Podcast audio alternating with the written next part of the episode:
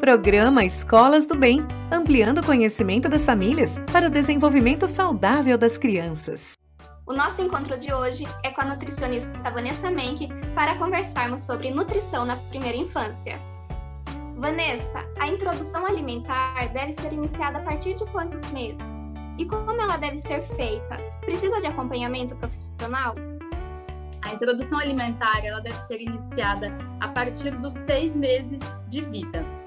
Antes disso, se tiver alguma dificuldade de amamentação, devem ser introduzidas as fórmulas infantis, nunca os leites ou nenhum outro tipo de alimento.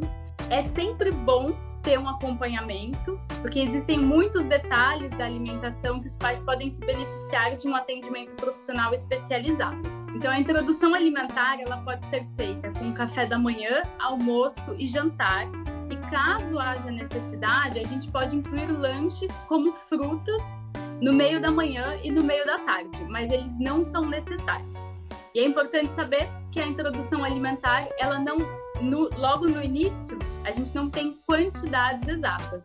São as crianças que vão determinar o quanto que elas querem se alimentar. Até o próximo vídeo. Programa Escolas do Bem, ampliando o conhecimento das famílias para o desenvolvimento saudável das crianças.